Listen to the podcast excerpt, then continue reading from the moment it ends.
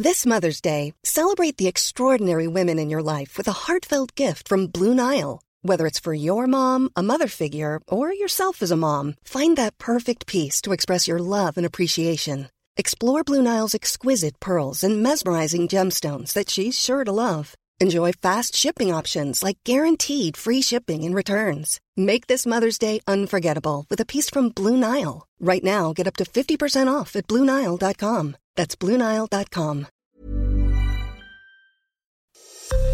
Esto es Noticias a la Hora. Heraldo Radio le informa.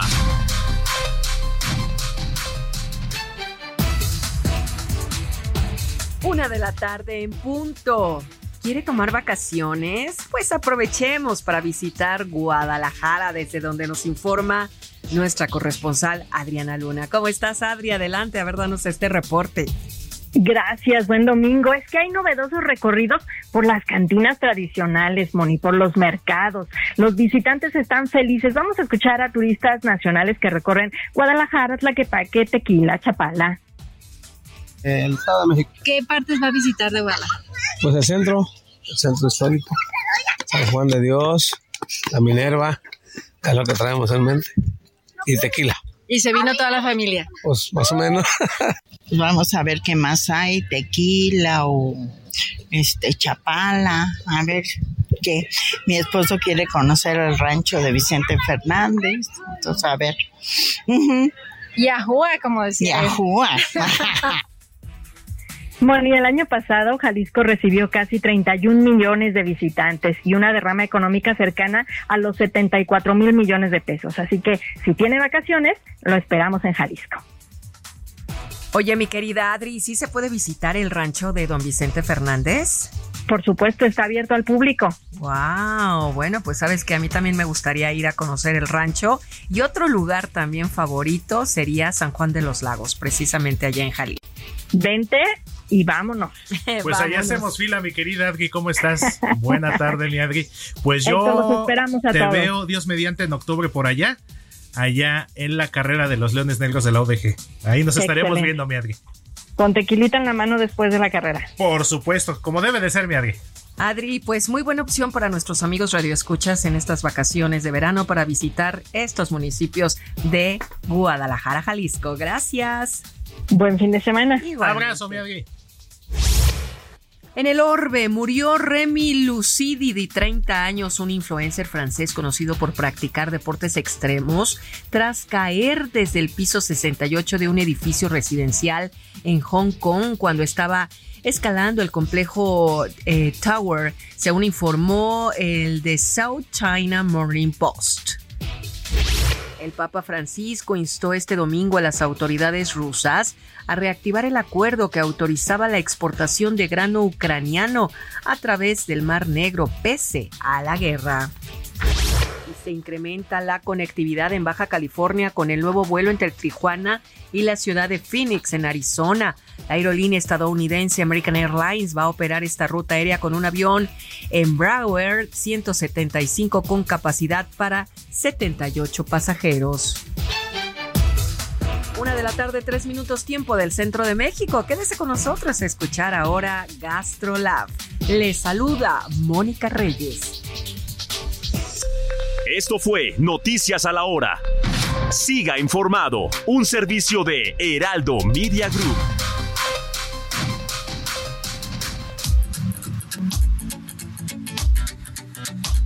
GastroLab es un lugar donde cabemos todos.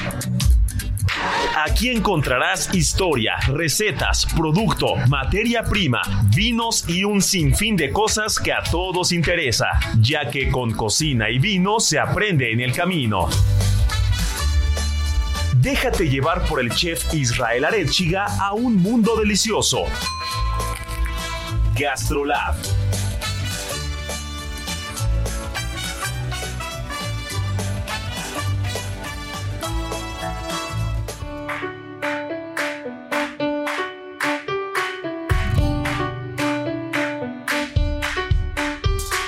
Hola amigos, ¿cómo están? Gastrolab ya empezó, llegó el mejor momento del fin de semana, mi querida Miriam Lira.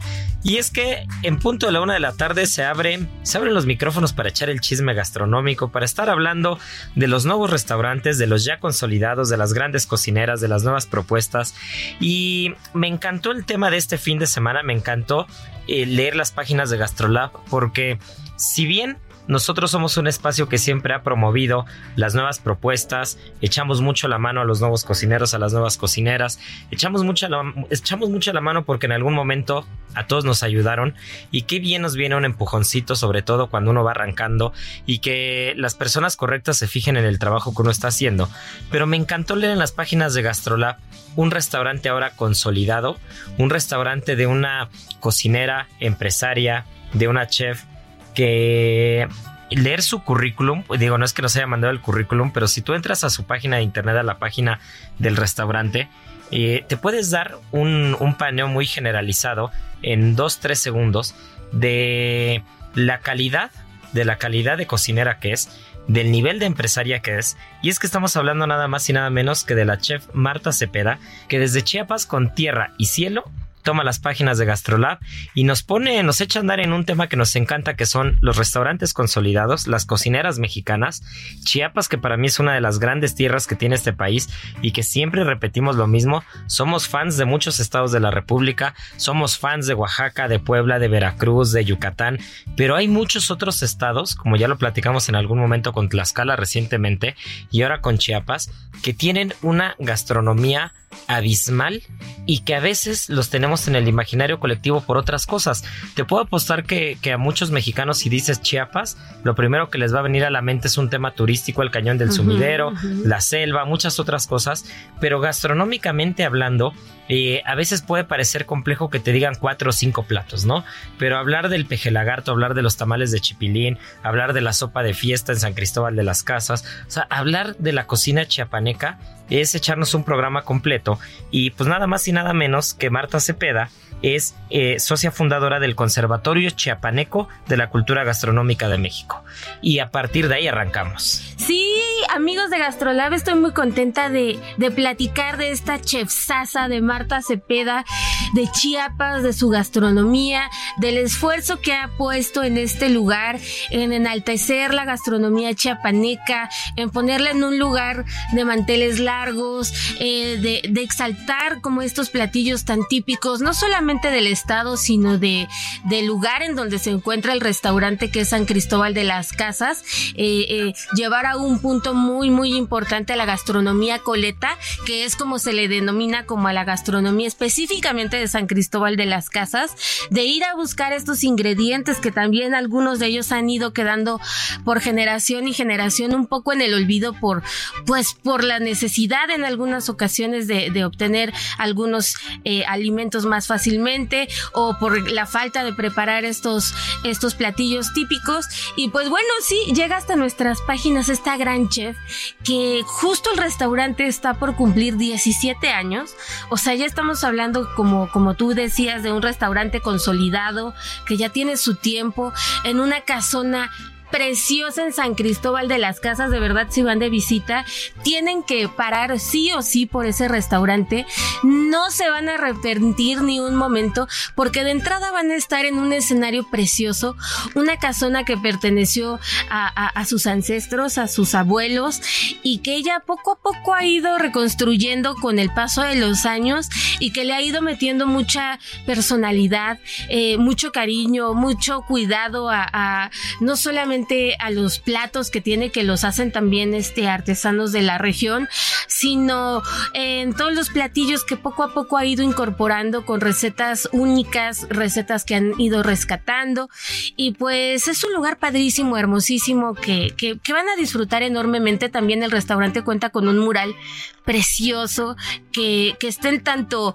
eh, en su sala como en la parte de afuera porque tiene un patio interior hermosísimo con una, con una chimenea hermosa que cuando hace friecito ahí en San Cristóbal se presta muchísimo para platicar, para echar el, el, este, el traguito, para tomar agüita, para pasarla muy bien con la familia o con los amigos.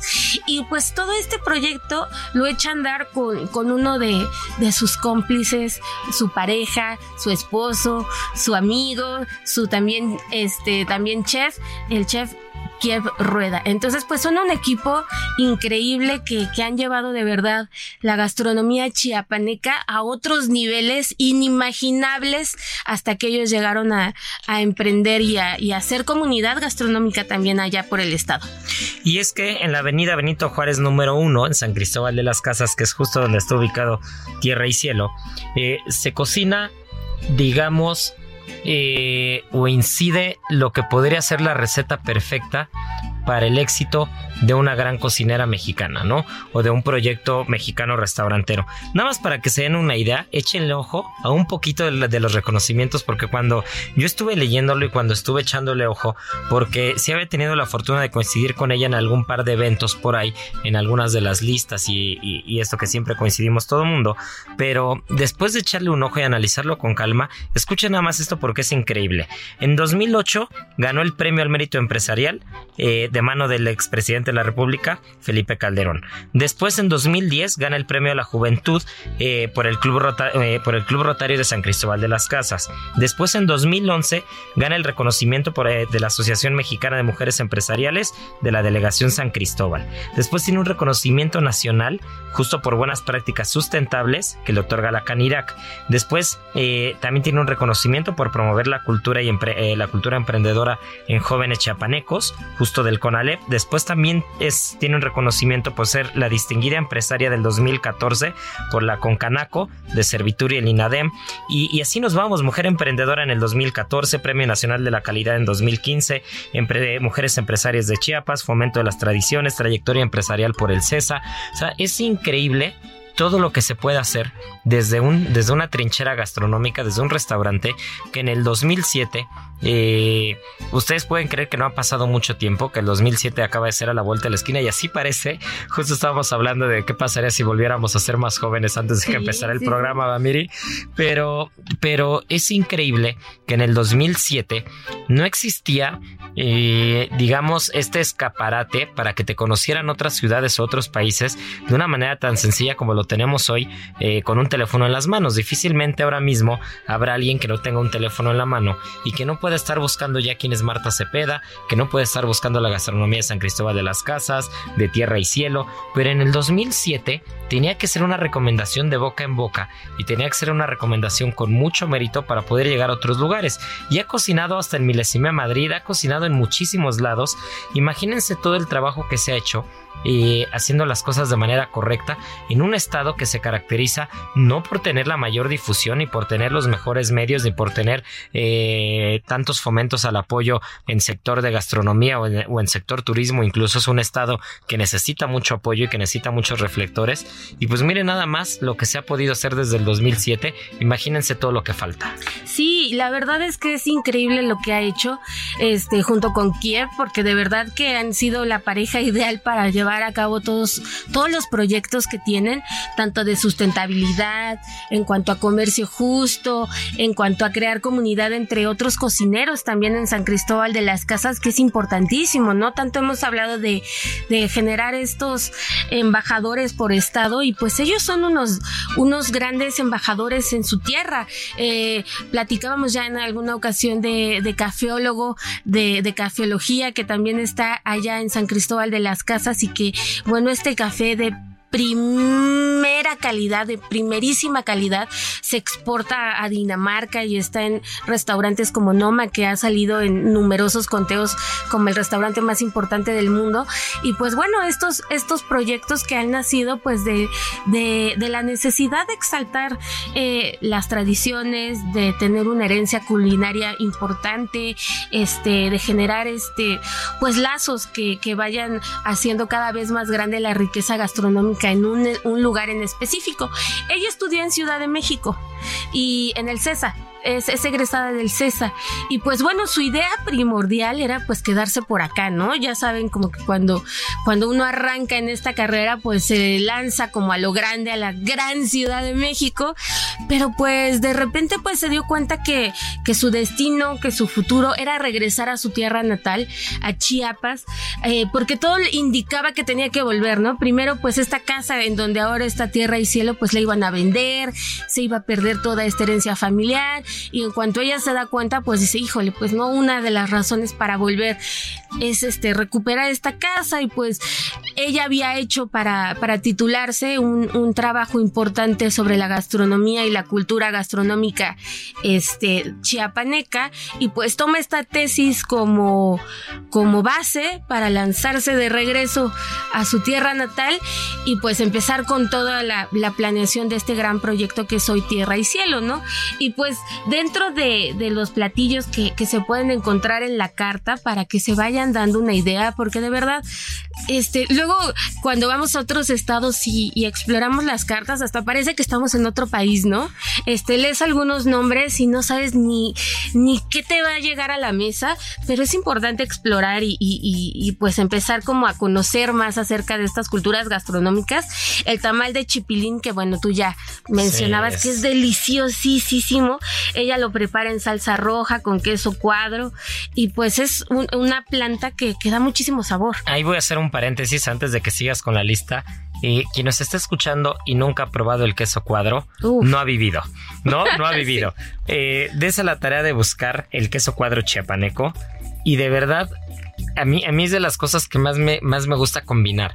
Si bien no hago una cocina mexicana tradicional como tal, eh, en absoluto me niego a usar productos eh, de esta tierra que, bueno, son espectaculares, ¿no? Y, y qué mejor que, que algunos quesos. México se caracteriza por tener muy buenos quesos. Muy bueno. Eh, de campeonato, además. Siempre, siempre uno cree que los quesos vienen de Francia y de Suiza y de Alemania y de Europa y alguna cosa, pero México eh, se pone con Sansón a las patadas en, en tema de quesos, Hay que hacer un especial de Sí, hay que hacer uno, hay que hacer uno y hay que invitar a alguien que, que se dedique a ver si alguien de Ramonetti o alguien este de Nolasco, de Villanolasco, a ver quién, quién nos viene a platicar de elaboración de quesos, porque de verdad los mismos quesos mexicanos le han ganado a, a quesos europeos en Sí. categorías que son europeas, ¿no? Claro. Eso, es, eso es muy curioso. E incluso generado sus propias categorías. Así es. Es impresionante el queso mexicano. Pero el queso cuadro chiapaneco, que normalmente viene como en un papel aluminio amarillo, como amarillo dorado de un lado, eh, es una cosa espectacular. Si ustedes lo combinan con frutas, por ejemplo, si lo combinan con sandía, lo combinan con una tuna roja, lo combinan con un durazno asado, es una cosa, es, es de verdad un descubrimiento. Y una vez que lo compran, aunque puede parecer grande y que no se acaba nunca el queso cuadro, la verdad es que dura muchísimo tiempo en el refri. Es un, es un queso que, que tiene esas características, ¿no? Que, que añeja muy bien. Entonces, eh, no dejen de probarlo porque a lo que le pongan queso cuadro estoy seguro que les va, que les va a gustar, lo van a disfrutar. Exacto. Y en su carta también tienen chinculguajes, que no es más que una gordita rellena de frijoles refritos en manteca con cilantro y chile. O sea, ustedes ven ese nombre y dicen, "Mm, no sé, igual y no se me antoja tanto. Pero ya les dicen la descripción y bueno, tres para llevar o cuatro, ¿no? Y ella tiene también con maíces y amaranto, rellenos de frijolitos. Tiene un mole coleto, que coleto ya les explicaba, es como referente a, a- a la cocina específicamente de San Cristóbal de las Casas. Tiene algunas diferencias con otros moles. Eh, tiene también, por ejemplo, helado de calabaza en tacha, deliciosísimo. Unos tacos de panza de robalo al pastor, Uf, que no, también no, son, no, son una cosa espectacular. Y de postre hay uno que a mí me encanta, el merengue de cardamomo. Ay, qué Hay un merengue de cardamomo con un crumble de almendras tostadas y un helado de café de olla. No de Sí. café, de, de café, de olla. Es- Y todo servido como perfectamente lindo, no sé, tiene como mucha mucha facilidad también para la estética, entonces se van a llevar una sorpresa espectacular en cuanto vayan. Además, como que piensen todos los detalles. Uno se siente en sus, en sus mesas y de repente San Cristóbal de las Casas, pues este lugar que llueve mucho, que de repente hace calor, pero de repente ya se nubló y hace frío. Entonces, cada una de las sillas tiene su, su cobijita atrás, como ya esperándote para darte ese apapacho que uno necesita. Y un cafecito y prenden la, la fogata y bueno, aquello se vuelve el paraíso. Y fíjate que, que yo tengo un recuerdo de hace muchos años, la primera vez que fui a San Cristóbal de las Casas, me acuerdo del mercado, que, que, que estoy seguro tenía dos pisos, era un mercado eh, de dos pisos en el que la característica particular del mercado es que las carnicerías, las pollerías, las pescaderías eran atendidas por mujeres. Entonces, en lugar de ir al con el carnicero, el pollero o el pescadero, ibas con la carnicera, con la pollera, con, con, con, la pescadera, ¿no? Y era un tema, un tema de comunidad en el que la mujer está muy, muy apegada al tema gastronómico, al tema producto, al tema mercado, al tema materia prima, y pues normal que, que Marta pues tenga, tenga todas estas características, ¿no? que si bien muy bien acompañada, eh, creo que aquí el mérito de una gran cocinera mexicana hay que aplaudirlo y hay que rescatarlo, ¿no? Sí, completamente. Y sabes que también me llama mucho la atención y me encanta que hace mucho énfasis en las, en las bebidas. En las bebidas que también Chiapas tiene muchas típicas, bueno, el clasiquísimo pozol, que seguramente muchos de ustedes lo conocen, que es cacao y, maíz, pero también tienen tascalate, que ese es hecho a base de maíz, cacao, achiote, azúcar y canela. Incluso hacen un creme brûlée, un creme Ah, brûlée sí. de tascalate. Exacto. Entonces, por si se quieren animar y echarse el creme brûlée de tascalate, que esa es otra de las cosas que me encantan, que no se rehusan a un tema de técnica eh, tradicional, a un tema de técnica de alta cocina eh, clásica, como un creme brûlée, ¿no? Que dirías, Exacto. ¿qué tiene que hacer un creme brûlée que es de origen francés en un restaurante chiapaneco, con producto autóctono, con recetas autóctonas, con un sello mexicano muy claro? Pues ahí está el porqué, ¿no? Un creme brûlée de Exacto. tascalate es el claro ejemplo de lo que se puede hacer con gastronomía, con tradición, pero también usando técnicas sin cerrarte los ojos, ¿no? Totalmente. Y para quienes les gustan las experiencias fuertes, pues un comiteco que viene de Comitán, una bebida producida que es solamente en esa región y es corazón de agave que debe tener entre 7 y 9 años de vida. Y el posh, que es un fermento de piloncillo y maíz y es originario también de Chiapas, para que se pongan bien orates. Ese No, bueno. El posh- yo, yo recuerdo esa primera vez que fui a San Cristóbal de las Casas. Este, imagínate, estudiaba la prepa, estudiaba la prepa, gastronomía, y tendría yo 14 años, ¿no? Porque No, entré, a los 13 años a la prepa, imagínate No, eso. Entonces tendría 14 o 15 años.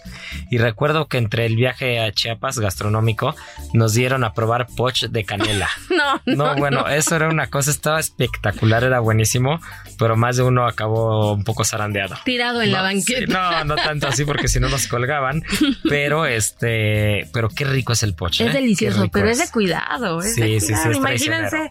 Fermento de piloncillo y maíz, aguas. No, pero es una cosa espectacular. Delicioso. Y dime una cosa, Miri, cuando vas a Chiapas, ¿qué otra cosa recomiendas probar para Pues- quien nos está escuchando? Pues ya lo habíamos dicho, los quesos son fascinantes. Hay quesos espectaculares y el café.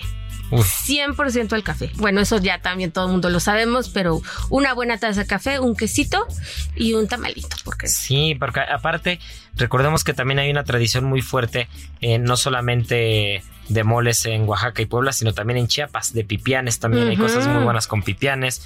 Y, y yo creo que Chiapas tiene una característica muy buena, que es, eh, digamos, es una especie de cocina, no sé si llamarlo correctamente así o no, pero es una cocina un poco como selvática, como de manglar.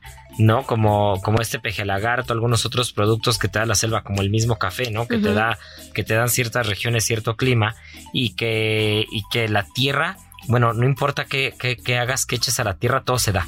¿No? Sí, es, sí, una, sí. es una cosa increíble. Ves eh, haciendas cacauteras espectaculares, ves árboles de mamey, árboles de aguacate, empiezas a ver una cantidad de árboles frutales cuando, cuando llegas a ir a Chiapas, que es sorprendente. O sea, tú crees que, que agarras un jitomate y tiras las semillas y mañana ya está la planta con jitomates, casi casi, ¿no? Es una cosa, es una cosa espectacular la tierra chiapaneca. sí, sí, sí, sí. Pues no se lo pierdan, tienen que ir y por supuesto visitar a, a Marta Cepeda en este restaurante. De verdad que lo van a disfrutar y gozar y, amar igual que nosotros. Pues ya iremos a visitarlos. Un abrazo fuerte a Marta, un abrazo fuerte a Kiev. Y, eh, pues muchas felicidades por, por ser un restaurante consolidado. La estadística es, es asombrosa cuando se dice que aproximadamente solo un 5% de los restaurantes que se abren eh, pasan los 10 años, ¿no? Y que, y que pasan la barrera de los 20 años, uf, estamos hablando de casi un 2%. Es Ahí una está. cosa muy baja. Ahí está. Entonces, eh, pues algo se está haciendo y se está haciendo muy bien. Pero no 2%, sino dos minutos los que nos quedan, mi querida Miri.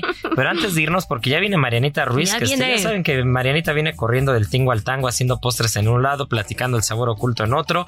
Pero antes de irnos, ¿por qué no nos recuerdas las redes sociales para que quien diga, a ver, a ver, a ver, me perdí el artículo eh, en el periódico, pero ¿dónde lo puedo encontrar? Échale. Bueno, pues no se pueden perder el artículo. ¿Cómo es eso de que se pierde? no, no es cierto. Jalón de orejas. sí, gastrolabweb.com. Ahí encuentran todo para que lo gocen y lo disfruten a la hora que quieran. Arroba Heraldo Gastrolab en Instagram, Gastrolab en TikTok. Este, ¿qué más tenemos? Gastrolab del Heraldo de México en El Facebook. Instagram. Este, el Instagram, arroba Heraldo Gastrolab. Entonces, pues tienen de dónde escoger. Hay mucho de dónde Spotify, escoger. también Sí. si se pierden este programa, ahí estamos.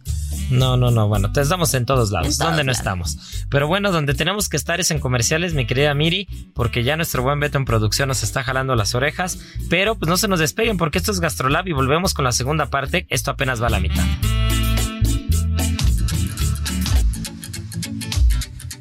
Gastrolab, el lugar donde cabemos todos. Vamos a una pausa y regresamos.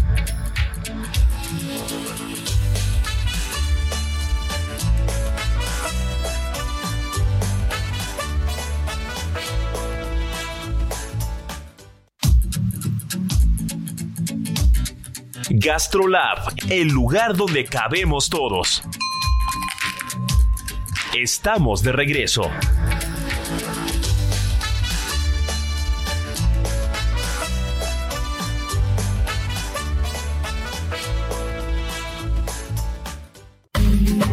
Y ahora el sabor oculto.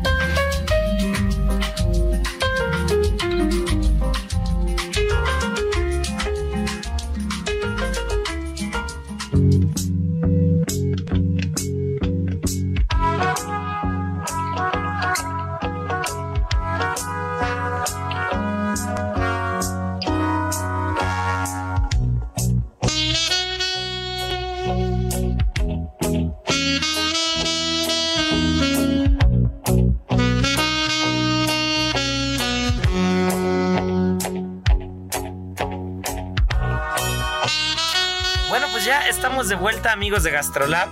Eh, qué rica se puso la primera mitad hablando de, de Chiapas, de una gran cocinera chapaneca, de un gran restaurante consolidado, de, de producto chapaneco, del queso cuadro, hasta quedó lo del queso cuadro. Tanto que ya estamos organizando la entrevista para la siguiente semana o la que viene, que estoy seguro que van a disfrutar mucho porque la verdad es que Miri se puso las pilas y en estos cinco minutos de comerciales, mira, llamada, mensaje, WhatsApp y ya estamos hechos.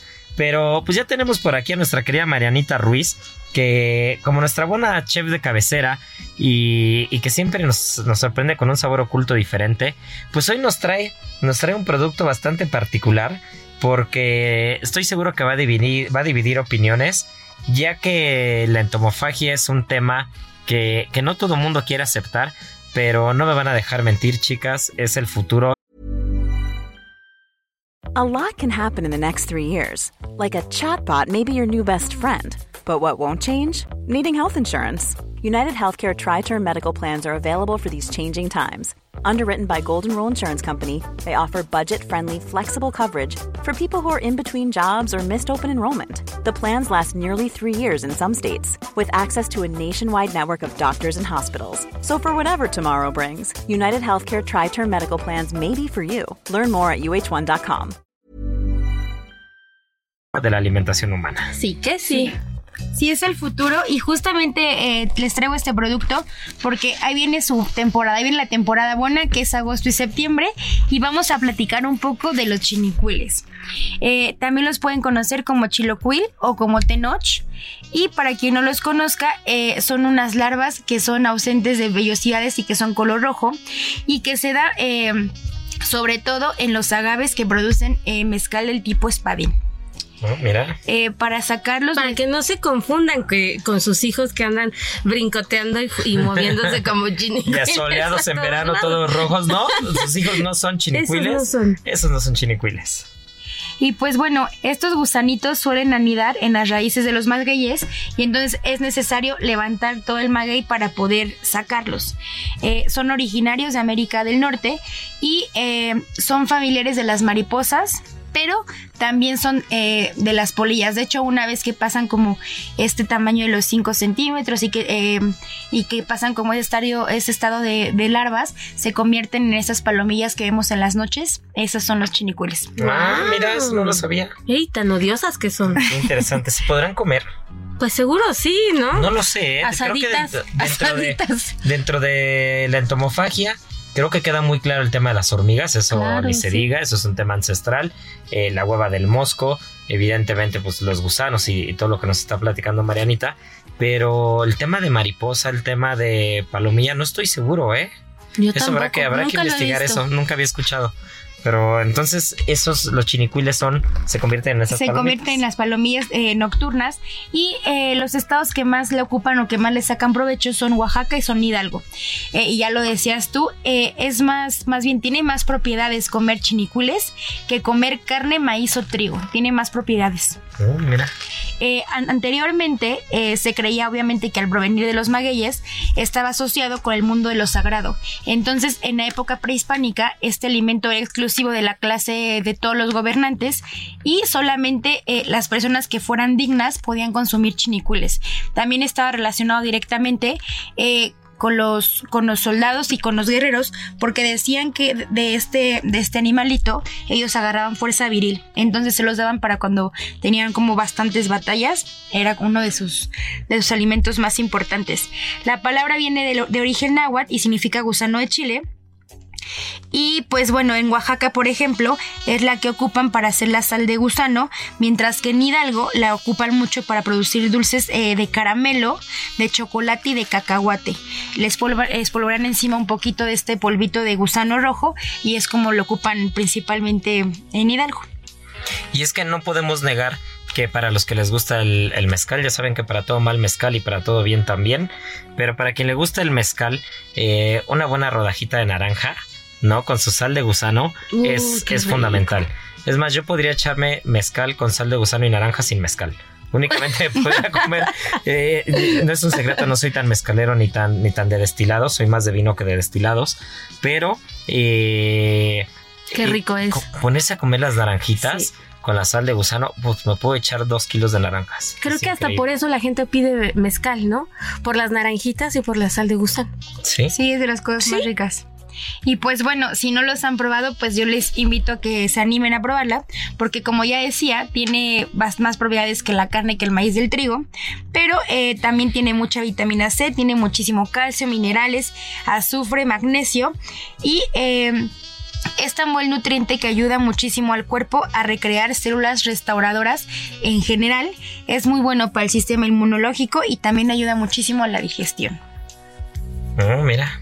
Uno de los datos curiosos que, que el otro día me platicaba un amigo que se dedicaba al tema del mezcal es que cuando van eh, justo recolectando los chinicuiles, que, que bueno, ya lo dijo Mariana al principio, estamos en plena temporada, agosto y septiembre es como la temporada perfecta para la recolección de los chinicuiles. eh, no es tan sencillo a veces diferenciar los gusanos. Entonces ya una vez que hay un experto que los, que, que- que los va a ir separando y los va a ir como clasificando, el que es chinicuil, lo envuelven en un pergamino. Y dentro de ese pergamino es donde los cocinan, donde los tuestan a las brasas o al comal. Y entonces pues ya empiezan a agarrar esa textura como seca que conocemos y que puedes ir al mercado de San Juan o a algún otro lugar y ahí los puedes comprar, ¿no? Claro, tiene toda lógica, porque si no, imagínate, se te van por todos Se te lados. van por todos lados, ¿no?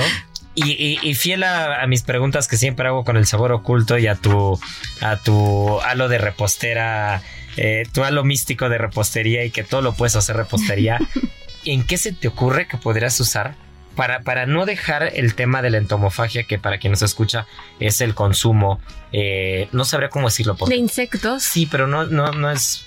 Bueno, es como una rama. No sé si es una rama de la. de la. No sé, tengo que investigar eso, ¿eh? Pero debe ser una rama como de la alimentación o algo así. Pero la entomofagia, pues es el consumo, el consumo de insectos, ¿no? Sí, Eh, sí. En, en pocas palabras. Ya después si nos, nos- nos iremos más técnicos y, y a la parte etimológica. Pero siempre está ligado como al tema salsas, al tema tortilla, al tema salado, al tema para acompañar el mezcal. eh, para echarte una tortilla a mano así, así recién hecha con una salsita roja de sal que diga con, con gusanos de maguey tostados es una cosa espectacular. Pero en repostería se te ocurre que se podría hacer algo así.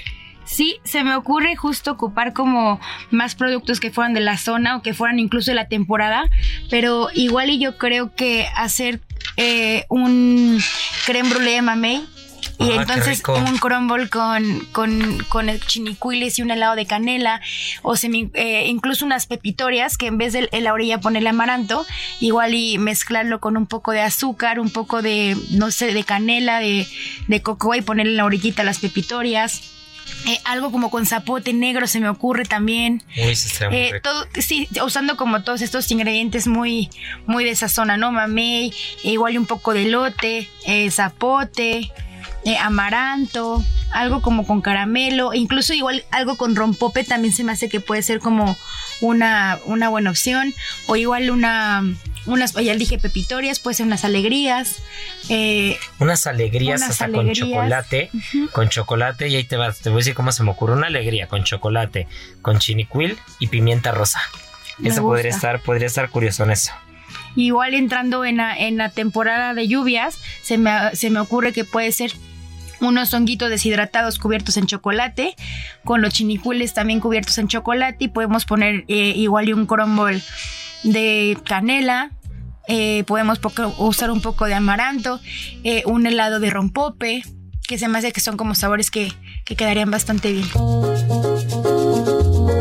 No hay amor más puro y sincero que el de un cocinero.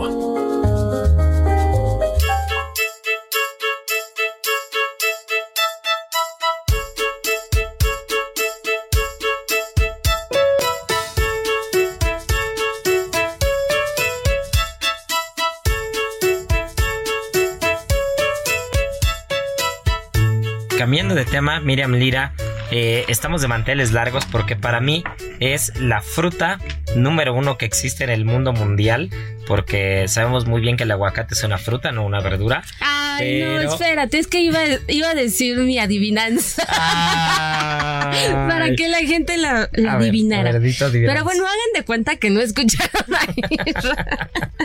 Porque yo venía muy, muy gustosa de decir esa adivinanza que a mí me decían mucho de chiquita y que seguramente a todos ustedes también, que dice, agua pasa por mi casa, cate de mi corazón. Si tú me lo adivinas, yo te doy mi corazón. ¿Qué? Ah, Pues el repartidor de agua, ¿no? Porque ese agua pasa por mi casa. el aguacate. Mira. Agua pasa por mi casa, cate de mi lo corazón. sé. Ay, qué rico. Para mí, para mí, un día, un día que no coma aguacate es como un día sin sol. ¿De verdad? Sí, te lo es un día que no sale el sol. Te lo juro, bueno, tanto, tanto que hasta en mi casa, y, y voy a subir una foto para que vean que no estoy choreando. Por este, favor, ¿eh? Ya planté un aguacate. Planté un Órale. aguacate, evidentemente lo compré ya crecido. Porque pues si no iban a pasar muchos años y aún así le faltan años. Pero debe tener unos 15 aguacates colgando, ¿eh? O sea, está bien, está bien padre. Tiene como unos 15, 20 aguacates colgando ya. ¿Y qué tal Y se dio? ¿Qué tan chiquito. difícil fue? Fíjate que le encantó el lugar. Le encantó el lugar. He escuchado de todo. He escuchado el que me dice, ah, no le tiene que dar tanto el sol. Y el que me dice, le tiene que dar el sol a plomo. Tanto un naranjo como un aguacate. Igual el naranjo debe tener como 15 naranjas ahí. Y así fuiste Ya y lo, un vaso, lo- ya hicimos un vaso de jugo de naranja recientemente. Está bueno, ¿eh? Y así fuiste y lo compraste el Sí, arbolito. me y- escapé a los viveros de Coyoacán. Ah, Y este, y, y fuimos a comprar plantitas y ya sabes, cosas. Somos este, soy como la señora de las plantas Muy bien, 2.0. muy bien. Y, y compré de árboles frutales un aguacate, que te digo, está precioso el aguacate, chiquito, pero precioso, está impresionante. Es más, les voy enseñando la foto mientras, mientras estoy platicando. Sí, sí, compré sí, una granada, que esa está bien chiquita, pero tiene un par de granadas por ahí colgando. Y la verdad es que le gustó también el clima y le gustó todo, porque siguió floreando y, y- y ya le van a salir dos granadas Qué más. chistoso. ¿Y vives aquí en la Ciudad de México? en el sur de Porque parece que no. Miren, vean, esta es la foto de mi aguacate. Ay, está precioso. Y wow, tiene como uno, dos, tres, cuatro, cinco, seis, siete. Solo en esta parte, el, el árbol es completo. Aquí está por aquí el arbolito. Y tiene un buen de aguacates por todos lados. Órale, pues ¿no? salió Entonces, muy bueno sí, ese aguacate. y, el- el- y como que la tierra está buena, la tierra en el sur está buena. Te digo, debe Mm. tener más de 20 aguacates colgando. Y cuéntanos bien, bien, bien. O sea, ¿hiciste un hoyo muy profundo, no tan profundo? ¿Te dieron tips para plantarlo? No, tal cual, venía como en su macetita de plástico, la bolsa típica bolsa negra. Y este, y pues nada, hay que hacer el hoyo del tamaño que trae que trae como la macetita esta y, y- y pone- y ponerlo, ¿no? Lo que sí nos dicen es que hay que ponerle constantemente abono para Ah, que, pues para que esté bien nutrido. Y el tema del naranjo también, el naranjo también pegó espectacular. Eh, creo que tenemos un limón que ese sí ya tiene un poco más de tiempo y ese sí le está costando más trabajo. Pero si ustedes creen que el aguacate es únicamente de algunas zonas o, o que en algunos climas se tiene que dar, o solo en Michoacán, en Oaxaca, en Chiapas, pues no, eh. Créanme que en la Ciudad de México también el, el aguacate puede pegar. Ay, qué padre. Oye, y hay, hay días que dices, ay, se me antoja un taquito de aguacate y sales a tu jardín no, y fíjate que tardan, están tardando años, o sea, debe llevar ya un mes y, y es- digo, sí va floreando cada vez más o como que ya sabes que las, las puntas del- de la plantita se empiezan a poner como rojizas, Sí, como sí, en un rosal, ¿no? Que se empieza a poner rojo cuando justo va a florear o algo así. Entonces le encantó el lugar, va muy bien, pero... Toma su este, tiempo. pero pues lleva un mes y ha avanzado muy poco el tamaño y, y la maduración del aguacate. Ahora también recordemos que el aguacate es de estas frutas que tú una vez que la cortas del árbol puedes seguir madurando fuera del árbol. Pero primero pues tiene que agarrar un mejor tamaño. ¿no? Claro. Entonces tiene que agarrar un buen tamaño. Hay que dejarla ser, Pero ahí digamos. va, ahí va, la verdad es que ahí va. Está súper padre porque también nos hace como reflexionar un poco acerca de, de los alimentos, ¿no? Y de cómo los tenemos luego tan a la mano. Y como tú dices, el tuyo se ha tardado bastantito en que crezca, Israel le da su cuidado, está esperando a que esté en su punto exacto. Y muchas veces vamos al mercado o al supermercado y los compramos y ahí los dejamos en el refrigerador o en donde los dejen madurar y luego ni se los comen y ahí se quedan y es un gran desperdicio. Piensen en todos esos arbolitos que, que, que, que tuvieron esos frutos tan deliciosos además, entonces hay que aprovecharlos bien. Sí, hay que aprovecharlos y de verdad no dejen todo. de tener su sea en una maceta, sea en un cachito de tierra, sea en el patio, en el jardín, donde sea. Ahí al lado de la banqueta, al lado de del coche. pues te, te sorprendes, pero de repente ves que las plantas crecen en donde menos te lo puedes imaginar. Sí, es cierto. Que dices, a ver, ¿de dónde, cómo le hizo para crecer? Y de repente compras una planta preciosa y se te estresa a los dos segundos, ¿no? Sí, Porque, sí, sí. porque el pH del aire no es el correcto, ¿no? Y de repente ves las plantas callejeras y es increíble cómo, cómo pegan y cómo se dan. Pero, pero la verdad es que hay cosas que se pueden dar de manera muy sencilla en la Ciudad de México. Sembré cilantro también. Y Entonces sembré se con dio. semilla de cilantro y el cilantro ¿Qué? pega, pero en dos segundos. O sea, O sea, tú ese sales a las- tu jardín y ya tienes Tiré las semillas y a la semana ya estaba el brote. Ah, mira. Wow. Ese crece rapidísimo el cilantro. Pero hay otras cosas que sembré que ve tú a saber si se van a dar o no se van a dar. También es la mano, ¿no? Dicen. Pues dicen que es la, La mano, mano del jardinero. Evidentemente la tierra, yo soy este una persona más de, de teoría de ciencias que de, que de supersticiones. Eh, claramente la tierra pues tiene que, tiene que ser correcta porque por mucho que tengas la mano mágica, Claro. pues si no riegas bien y si no es una buena tierra y todo, pues no se va a dar. Pero eh, créanme que hay cosas que, que uno puede sembrar en casa muy fácilmente. Yo recuerdo de niño que este, la jardinería medio me gustaba de niño. Entonces de repente, ya sabes, ¿no? Que en el patio tiras el agua con los frijoles o con alguna tontería y de repente ya ve frijoles. ¿No? Entonces me acuerdo que teníamos frijoles como de diferentes colores, tomate verde. No, sí tienes buena mano, ¿eh? Sí tienes buena mano. Hay gente que no les da. Sí, pero, pero está, está padre, nada. está interesante, está interesante. Está Ponen chistoso. pasto y no, tampoco les crece. Y ven que el pasto también crece en tres segundos. Sí, pero el paso es ese para que veas es dificilísimo. Está haciendo más fácil sembrar el cilantro y la naranja que que crezca el pasto. Mm, Es bastante, bastante particular. Deberían mandarnos toda la gente que nos escucha sus fotitos de, de lo que han cultivado en sus jardines, ahí en la banqueta, que se animen también. Eso estaría buenísimo. Y yo tengo, tengo un amigo eh, en, en un restaurante anterior, Marianita no me dejará mentir. Teníamos nosotros una torre, una torre que, que con esta luz como blanca que simula o, o puede sustituir a la luz del sol, teníamos una especie de sustratos, una torre vertical como un jardín vertical que, que corría agua todo el tiempo. Y en ese jardín vertical eh, nosotros teníamos lechugas, teníamos arúgulas, pues cualquier cosa verde que no fuera, que no fuera un fruto, ¿no? Y, y la verdad es que está cu- curioso porque cuando lo hacías, lo hacías con eh, lo hacías realmente con calma, lo hacías bien hecho, como tenía que ser, así que siguiendo el instructivo, funcionaba. De ahí muchas veces sacábamos lechugas, sacábamos cosas y, estaba interesante. El problema es que era medio latoso andarlo regando, andarlo limpiando, la lechuga es medio, medio sucia al principio, como que la raíz de la lechuga se va pegando en toda la torre, pero estaba padre, ¿no, Marianiki? Sí, estaba padre, la verdad yo no soy muy buena, a mí se me mueren las orquídeas solo de cambiarlas de lugar. Pero sí está, voy a intentar ser la señora de las flores otra vez. Sí, es bonito, es bonito. ¿Tú. Miri, tienes, siembras alguna cosa? No, la verdad es que no. Yo vivo en un lugar muy pequeñito, pero fíjate que me voy a animar a hacer mi huerto urbano, aunque sea ahí al borde de la ventana, ahí donde pegan esos pocos rayos de sol. ¡Ay, Ay, qué, qué exagerada! pero sí, algo, algo tengo que empezar a hacer.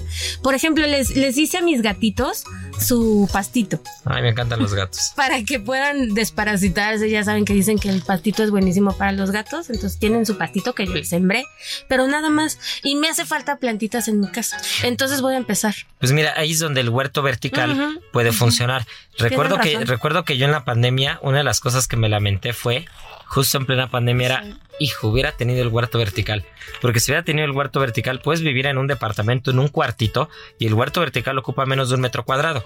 No voy te ocupa hacer, como ¿eh? un espacio de 60 por 60, tienes que tenerlo conectado a la luz todo el tiempo, evidentemente, porque la, la lámpara pues simula la luz, el calor, si no nos hace la fotosíntesis. Pero tú podías sembrar en el sustrato una semillita de lechuga y de repente a los 15 días ya estabas, ya estabas recolectando hojas de lechuga. Órale, ¿no? Y lo, y lo padre de la lechuga es que tú no tienes que cortar la lechuga. Tú vas quitando las hojas grandes de afuera y el corazón sigue. Entonces de repente la lechuga ya tenía como una especie de raíz como de 15 o 20 centímetros que ya iba saliendo del, del huerto vertical y tú seguías cortando hojas y la lechuga seguía creciendo de manera infinita, ¿no? Ajá. Entonces está, está bien interesante, está padre eso, no hay pretexto. Lo voy a Eh, hacer. Si hay que invertirle, no es que sea impagable ni es, o sea, sí es costoso, pero no es caro, no es, no es una cosa muy cara.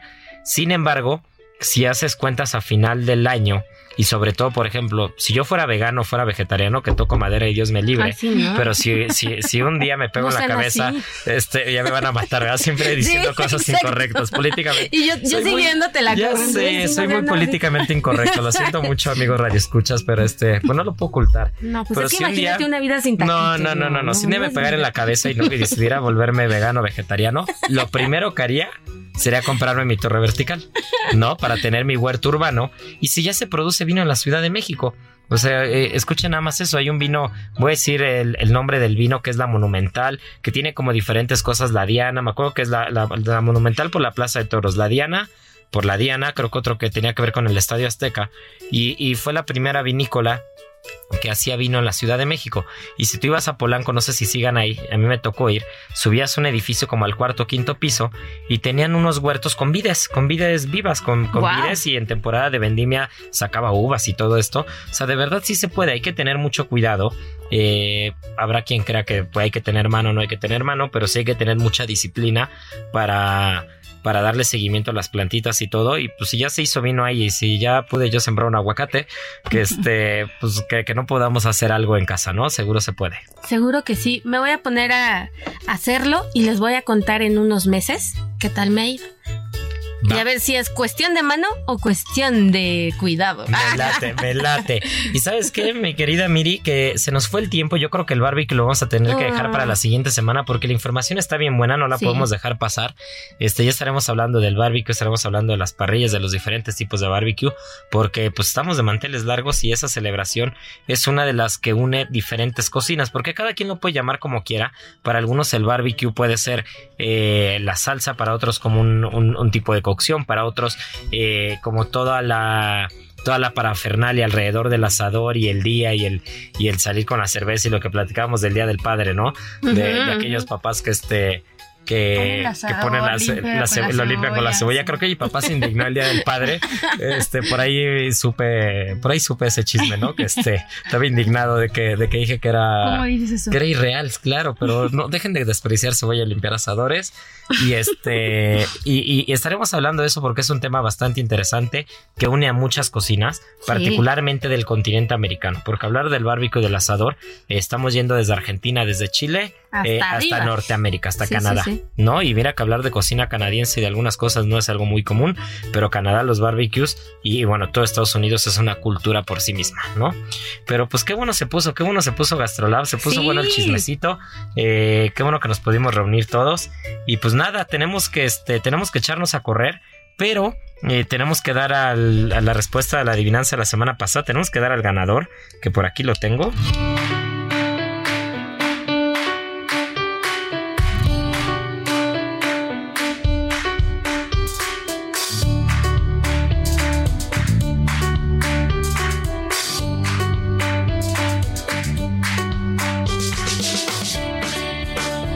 Pues muchas felicidades a Leo Mancilla, que fue el, ganador de la adivinanza la semana pasada. Y esta semana vamos a ponerlo interesante, ¿no?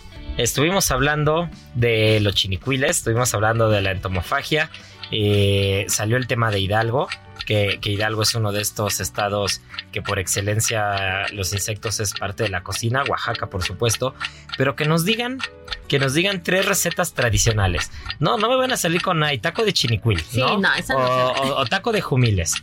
¿no? Que bueno, si hablamos de Morelos, un taco de jumiles con un guacamolito recién hecho podría aplicar, pero como ya lo dije, no vale, ¿no? Entonces, que nos digan tres recetas, pero recetas así con nombre y apellido, así como tamal de esto, mole de esto, alguna cosilla que sea real, de qué estado, que, que tenga cocina de insectos, porque ya lo dijimos, el futuro es encargarse de sembrar sus propias cosillas en casa y, eh, y en cuanto a tema de alimentación, sobre todo ya somos más de 7 mil, 8 mil millones, ya no, ya no sé ni en qué vamos, creo que 7 mil, 8 mil millones, no recuerdo. Eh, creo que los insectos son el futuro, tenemos que volver a ver ahí. Y, eh, y qué mejor que apelar a nuestras recetas tradicionales para, para nutrirnos bien, ¿no? Entonces, que nos digan tres recetas tradicionales que tengan insectos de cualquier estado de la República Mexicana, porque no es únicamente eh, que pertenezca a Oaxaca o a Hidalgo o a, o a, la zona centro, ¿no? Hay muchas recetas, yo ahora mismo se me viene a la mente una de Durango, entonces hay muchas, hay muchas recetas, ya saben, arroba Israel Arechiga. Y pues nada, Marianita Ruiz, Miriam Lira, Beto en producción, qué gusto que, que nos hayan escuchado un fin de semana más. Y pues nos escuchamos la siguiente semana y ya saben que Gastrolab está siempre con ustedes para, para antojarles un poquito eh, sobre, sobre la gastronomía, sobre los restaurantes, sobre los vinos y sobre todo para hacer que esa tripa chille, ¿no? Así que tripa vacía, corazón sin alegría. Aquí concluye otra emisión más de Gastrolab, el lugar donde cabemos todos. Déjate llevar por el chef Israel Arechiga a un mundo delicioso. Una emisión de Heraldo Media Group.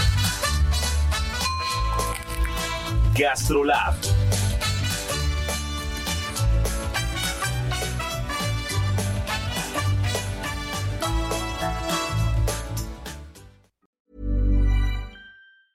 Mom deserves the best, and there's no better place to shop for Mother's Day than Whole Foods Market. They're your destination for unbeatable savings, from premium gifts to show-stopping flowers and irresistible desserts. Start by saving 33% with Prime on all body care and candles. Then get a 15-stem bunch of tulips for just $9.99 each with Prime. Round out Mom's menu with festive rosé, irresistible berry chantilly cake, and more special treats. Come celebrate Mother's Day at Whole Foods Market.